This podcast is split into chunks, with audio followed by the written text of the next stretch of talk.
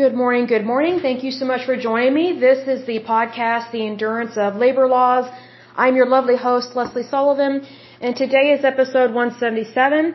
Today we're going to take a look at these Superfund sites located in the state of Oregon.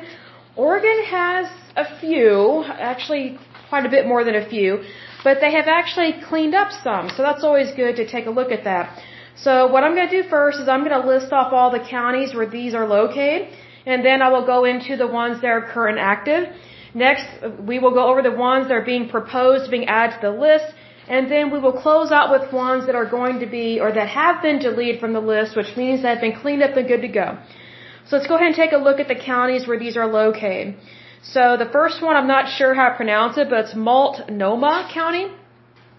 Next is Lane, Douglas, Lake County, Multnomah, Multnomah, Wallowa, uh, Wasco, Multnomah, Clackamas, Waltonoma, Waltonoma, or sorry, Multnomah. Sorry, I'm getting my W's and my M's mixed up because these counties sound strange.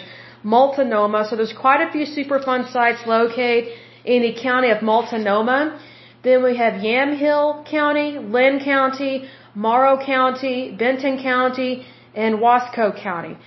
Very interesting names for the state of Oregon. I'm kind of surprised by that. Okay, so those are all the counties that are affected, and if there are counties that are listed multiple times or named multiple times, it's because you have multiple Superfund sites in your county, in your area, so that's why this is concerning.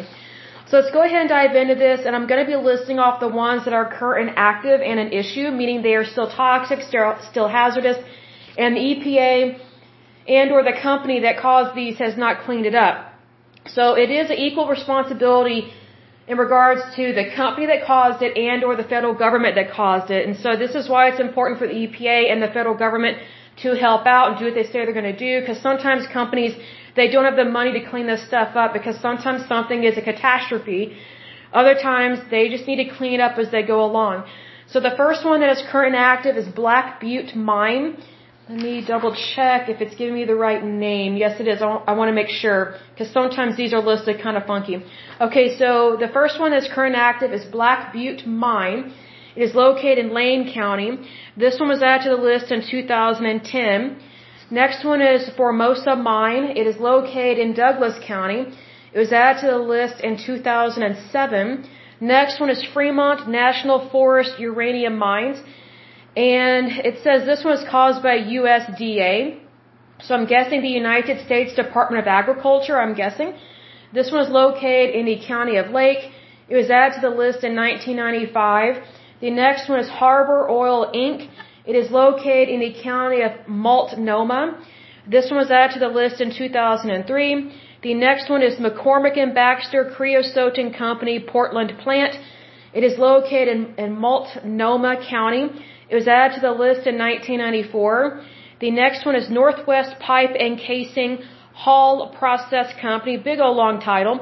It is located in the county of Clackamas. It was added to the list in 1992. The next one is Portland Harbor. It is located in Multnomah County. It is, uh, let's see, this was added to the list in the year 2000. Some, these names just take me aback because they're so hard to pronounce. God bless them. I'm working on it. Um, the next one is Reynolds Metals Company. It is also located in Multnomah County. This one was added to the list in 1994. The next one is Taylor Lumber and Treating. It is located in the county of Yamhill. It was added to the list in 2001. The next one is Teledyne Wah Chang. I'm not sure about that name, but that's what it is. It is located in Linn County. It was added to the list in 1983. The next one is Umatilla Army Depot Lagoons. Um, it's located in Morrow County. Let's see here. It was added to the list in 1987. The next one is United Chrome Products Incorporated. Um, it is located in the county of Benton. It was added to the list in 1984.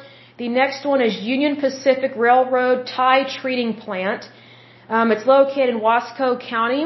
It was added to the list in 1990. Okay, next up we're going to go over the ones that are being proposed, but I don't see any that are being proposed being added to the list, so that's good. We don't have any just sitting there in limbo per se. They do have quite a few sitting on the national priorities list in general, so not good there for the state of Oregon. But we will close this podcast with going over the ones that has been deleted. So that means that they have been cleaned up and are good to go. And as far as I can tell, these have not been sold off too soon and redeveloped into land or property that it should not have been. So as far as I can tell, these are cleaned up and good to go and are no longer a problem. The first one is Allied Plating Inc. Let's see here. It was located in Multnomah County. It was cleaned up and good to go as of 1994. Oh, that one was added to the list. Let me back up. That one was added to the list in 1990 and was cleaned up and good to go in four years. So good job on that one. The next one is uh, Gould Inc. It was located in, in Multnomah County. It was added to the list in 1983 and was cleaned up and good to go as of 2002. The next one is Joseph Forest Products. It was located in Wallowa County, kind of hard to say, but that one was added to the list in 1989 and it was cleaned up and good to go as of 1999. The next one is Martin Marietta Aluminum Company. It was located in the county of Wasco. It was added to the list in 1986, was cleaned up and good to go as of 1996. So that is good, a short turnaround. So that is all for the state of Oregon. So the, the state of Oregon is doing fairly well, I would think, but they still have quite a few to clean up. I am impressed that they don't have any sitting in limbo on the proposed list, so to speak, or being proposed, being added to the national priorities list. But that doesn't mean that, that they don't have other Superfund sites that might be added later on in time. So it's one of those things that the more we can clean up, the more we can handle the new stuff that comes along. But anyway, I will go ahead and end this podcast. But as usual, until next time, I pray that you're happy, healthy, and whole, that you have a wonderful day and a wonderful week. Thank you so much. God bless and bye bye.